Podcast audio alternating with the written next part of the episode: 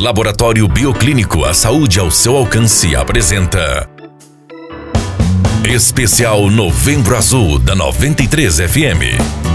Todos os dias, uma dica importante para a saúde masculina.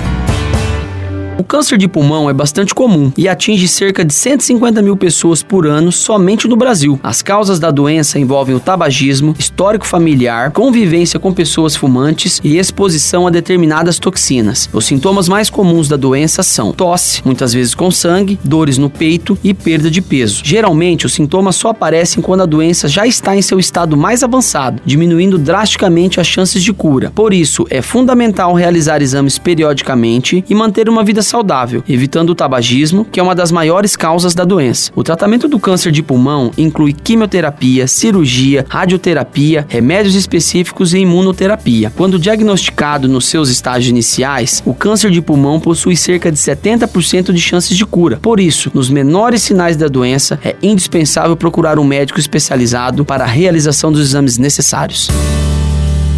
Nós do Bioclínico sentimos orgulho do nosso trabalho da nossa história, dos nossos desafios. E compartilhar com você as conquistas é a nossa maior vitória, pois queremos sempre levar a saúde ao seu alcance. Obrigada a todos que elegeram o Bioclínico pelo quarto ano consecutivo o melhor laboratório de Sinop. Laboratório Bioclínico, a cada ano um novo desafio.